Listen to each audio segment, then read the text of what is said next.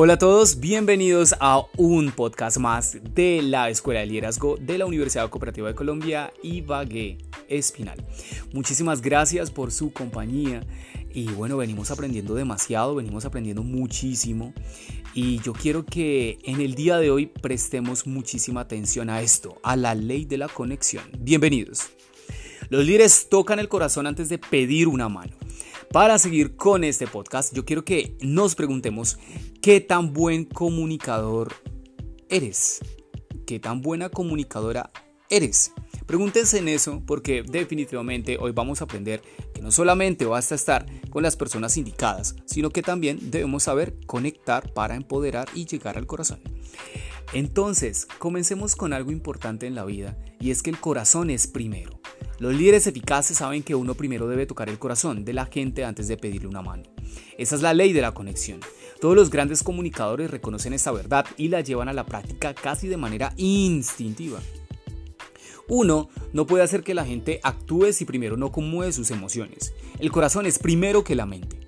Un orador sobresaliente y líder afroamericano del siglo XIX fue Frederick Douglass, se dice que tenía una habilidad extraordinaria para conectarse con las personas y así conmover el corazón de estos cuando hablaba. El historiador Leren Bennett dijo lo siguiente acerca de Douglas. Podía hacer reír a sus oyentes de los esclavistas, que predicaban los deberes de la obediencia cristiana. Podía hacerlos ver la humillación que pasaban tristemente eh, los esclavos, que precisamente eran violados por, su, por una esclavitud brutal. Podía también hacerlos escuchar los sollozos de una madre que era separada de su hijo a causa de la esclavitud. Y precisamente, gracias a Douglas, las personas podían llorar, maldecir y sentir por medio de él. Podían también vivir ante todo la esclavitud. La conexión pública y privada. La conexión con las personas no es algo que solo debe ocurrir cuando el líder se comunica con un grupo de ellas. También debe haber conexión en el plano individual. Cuanto mejor sea la relación y la conexión entre los individuos, tanto más probabilidades hay de que el seguidor quiera ayudar al líder. Importante saber de que los líderes más grandes pueden conectarse en ambos niveles, con individuos y con un público. Ronald Reagan, por ejemplo, es un, eh, tenía una capacidad extraordinaria de compenetración con el público que se refleja precisamente con el sobrenombre que recibió como presidente. A, Ronald Reagan lo llamaban el gran comunicador. Pero también tenía la, pero no solamente eso, él tenía la capacidad de tocar el corazón de los individuos cercanos a él. Peggy Newman, antigua escritora de los discursos de Reagan, dijo que cuando el presidente regresaba a la Casa Blanca después de viajes prolongados y el personal escuchaba que el helicóptero iba aterrizando en el césped, todos dejaban de trabajar y Donna Elliot, una de las empleadas, decía, llegó papá, exclamaba. Esto era una indicación del afecto que la gente tenía con su presidente. Usted no necesita el carisma de Rogal Reagan para conectarse con los demás. Es posible que donde menos lo espera, descubra la capacidad de conectarse con la gente. Recordemos esto bien. Ahora preguntémonos pues, ¿qué tan carismáticos somos. ¿En realidad eres carismática? ¿En realidad eres carismático? Si eres carismático, ¿para qué te ha servido esta habilidad? Si no eres carismático, ¿cómo puedes ser un, poco más, digámoslo así, amable en el momento de conocerte? Entonces pensémoslo también de esa forma. Eh, es importante que la clave para conectarse con los demás es reconocer que aún en un grupo usted debe relacionarse con las personas como individuos. El general Norman Schwarzkopf comentó, hay líderes competentes que al pararse frente a un pelotón, todo lo que ven es un pelotón, pero los grandes líderes se paran frente a un pelotón y ven a 44 individuos, cada uno de los cuales tiene aspiraciones, quiere vivir y hacer el bien. Genial, ¿no?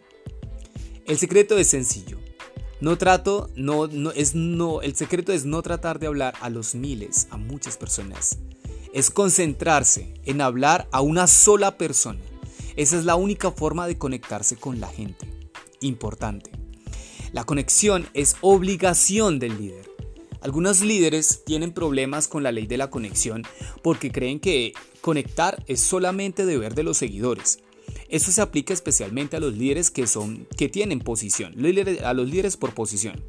Estos piensan, yo soy el jefe, yo estoy a cargo, ellos son mis empleados. Que se acerquen ellos a mí. Pero los líderes exitosos que obedecen a la ley de la conexión son siempre los que inician.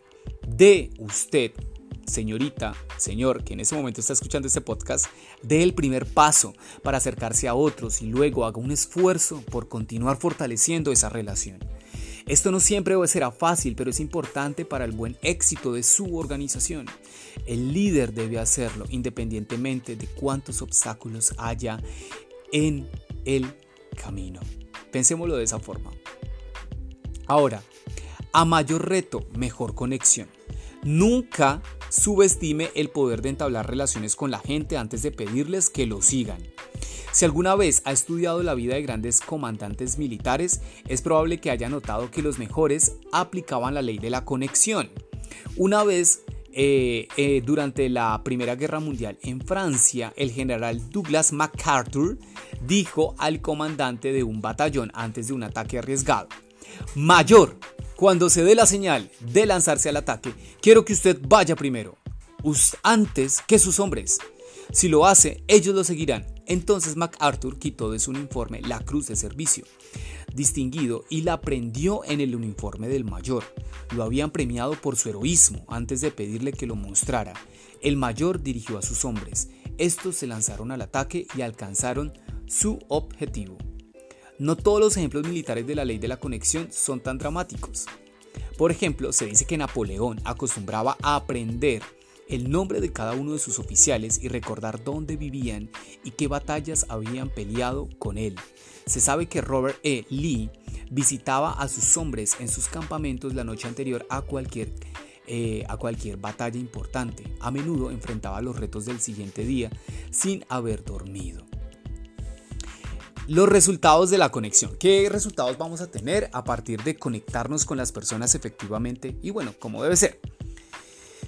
Bueno, yo quiero que pensemos que cuando el líder se ha esforzado por conectarse con su gente, eh, puede percibirlo en la forma en que funciona la organización.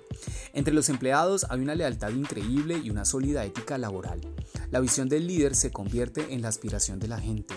El impacto es increíble usted también puede ver los resultados en otras formas.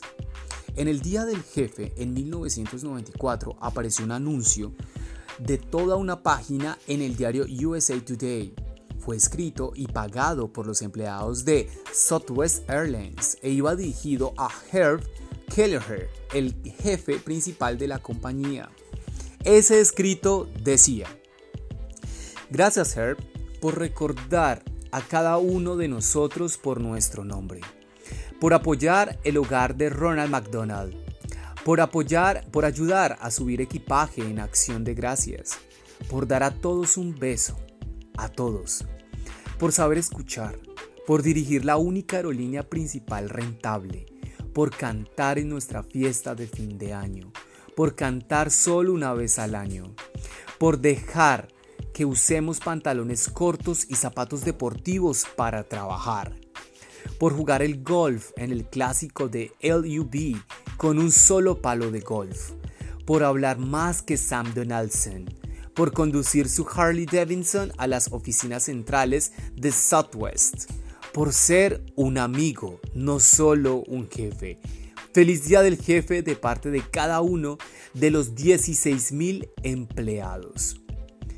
Definitivamente esta carta es una muestra de afecto, como esta solo ocurre cuando un líder se ha esforzado mucho por conectarse con su gente. Ahora el consejo del podcast. Nunca subestime la importancia de construir puentes en las relaciones entre usted y la gente a quien dirige. Dice un antiguo refrán. Importante. Para, dirigir, para dirigirse a usted mismo, use su cabeza para dirigir a otros. Use su corazón. Así pues, esta es la ley de la, de la ley de la naturaleza, de la conexión. es siempre, siempre toque el corazón de una persona antes de pedirle una mano. Bueno, eh, muchas gracias, muchas gracias por, por su compañía, por estar siempre pendientes de los podcasts que nosotros estamos eh, construyendo para ustedes. De verdad que lo hacemos con muchísimo amor y con muchísimo empeño. Y nos vemos en la próxima, la ley del círculo íntimo. Nos vemos pues.